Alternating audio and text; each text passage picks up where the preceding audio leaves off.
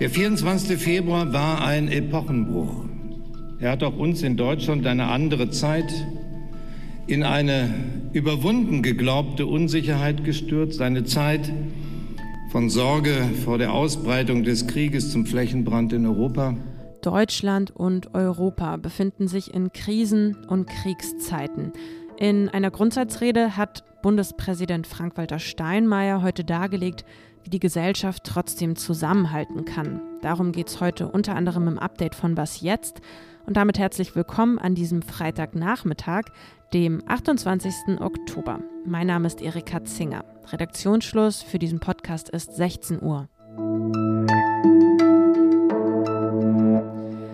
Was die Zukunft bringt, das weiß in diesen Kriegszeiten niemand von uns, außer jemand kann hell sehen. Ja, und doch, die Menschen in Deutschland, die fragen sich, welche Folgen Krieg und Krise für sie ganz persönlich für das Land haben. Bundespräsident Frank-Walter Steinmeier hat im Schloss Bellevue heute Vormittag versucht, Antworten auf diese Fragen zu geben. 45 Minuten, so lange dauerte seine Rede an die Nation. Ja, und das Zukunftsszenario, das er darin malte, es sieht düster aus. Es kommen härtere Jahre, raue Jahre auf uns zu. Die Friedensdividende ist aufgezehrt und es beginnt für Deutschland eine Epoche im Gegenwind. Die Zeit vor dem 24. Februar, die sei im Gegensatz eine Epoche mit Rückenwind gewesen und das ändert sich jetzt, sagt Steinmeier. Es wird hart werden die nächsten Monate, so kann man wahrscheinlich zusammenfassen, was Steinmeier ausschweifend erzählt hat. Um diese harten Zeiten durchzustehen, appelliert er an die Bürgerinnen und Bürger. Wir müssen in den nächsten Jahren Einschränkungen hinnehmen. Das spüren die meisten längst. Jeder muss beitragen, wo er kann. Und diese Krise verlangt, dass wir wieder lernen, uns zu bescheiden. Konfliktfähigkeit und Widerstandskraft, diese zwei Dinge fordert Steinmeier von uns allen ein. Aber das allein reicht seiner Meinung nach nicht aus. Diese Gesellschaft braucht eine starke Bundeswehr, aber die Bundeswehr braucht auch eine Gesellschaft, die ihr den Rücken stärkt. Dafür werde ich als Bundespräsident weiter einstehen. Außerdem nehme Deutschland sein Engagement der NATO ernst, denn Krisen erfordern internationale Zusammenarbeit, findet Steinmeier. Als Außenminister hat Steinmeier die deutsche Russlandpolitik mitgeprägt. Er war es, der zum Beispiel lange an der Pipeline Nord Stream 2 festgehalten hat. Mittlerweile bedauert er das. Es wurde aber genau deshalb mit Spannung erwartet, ob Steinmeier in dieser wichtigen Rede selbstkritische Worte finden würde. Ich kann auflösen, ja, hat er. Es fiel allerdings sehr kurz aus. Meine Damen und Herren, jede und jeder von Ihnen erinnert sich an diesen 24. Februar, auch ich.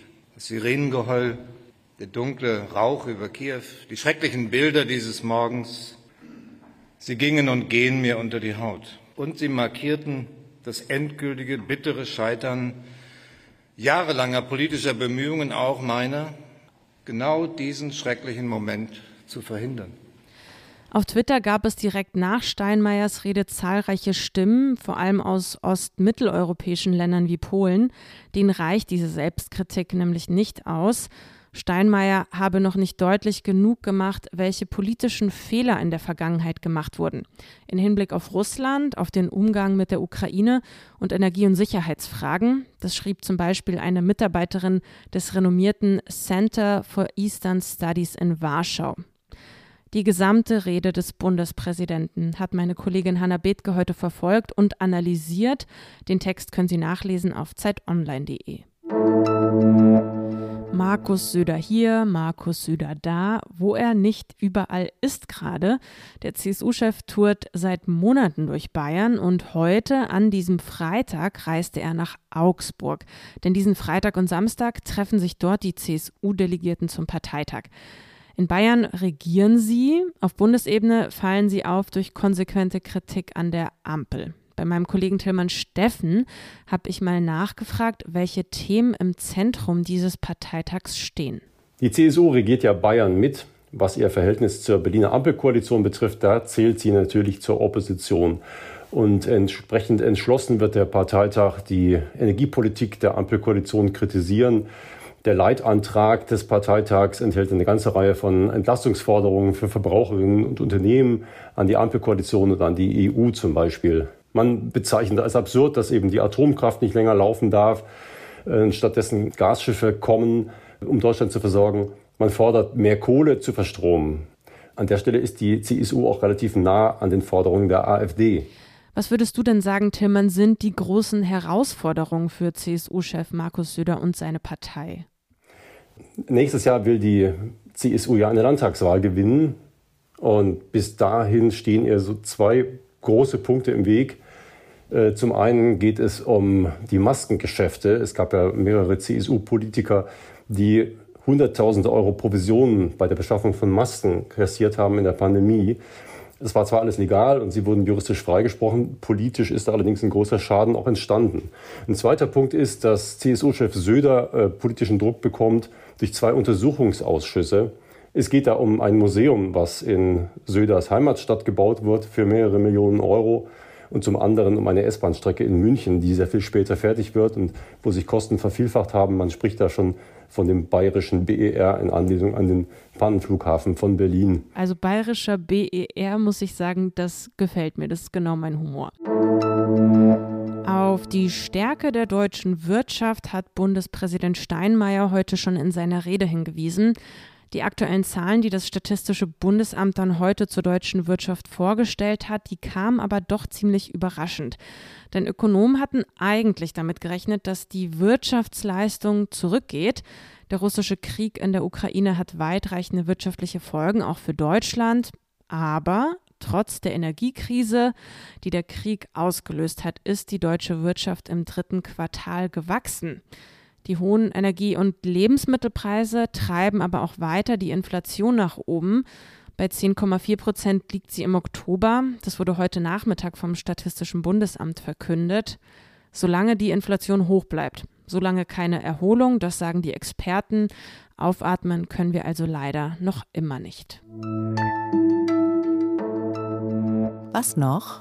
Die Corona-Pandemie hat ja in vielen Branchen zu enormen Ausfällen geführt. Hier in Berlin hat man das gemerkt. Es kam zu längeren Wartezeiten, zum Beispiel bei Bussen und Bahnen. Die fuhren dann einfach seltener, weil es keine Bus- und Bahnfahrer und Fahrerinnen gab. Auf der Insel Hiddensee habe ich jetzt gelesen, da haben ja Autos sowieso keinen Platz. Die Insel an der Ostsee ist autofrei, Busse aber, die dürfen fahren, wenn es denn Fahrer oder Fahrerinnen gibt. Weil alle Busfahrer erkrankt sind, hat man dort einen, passen Sie auf, Pferdeersatzverkehr eingerichtet. Ich finde das ziemlich originell und versuche mir das mal gerade vorzustellen, ob das denn nicht auch irgendwie in Berlin funktionieren würde. Das war's mit dem Update. Morgen früh blickt dann meine Kollegin Pia Rauschenberger nach Italien. Sie fragt, wie es dem Land unter der neuen Ministerpräsidentin Meloni geht, der Chefin eines rechten Parteibündnisses. Und unser Schwesterpodcast Das Politikteil hat sich zum Ende der Woche mit Großbritannien und seinem neuen Premier beschäftigt. Und die Kollegen und Kolleginnen fragen, ob der denn endlich mal in der Lage sein wird, Ordnung ins politische Chaos des Königreichs zu bringen. Wenn Sie uns schreiben möchten, dann wie immer gerne an wasjetzt.zeit.de. Mich, Erika Zinger, hören Sie Sonntagvormittag wieder. Bis dahin, Ihnen ein schönes Wochenende. Tschüss und machen Sie es gut.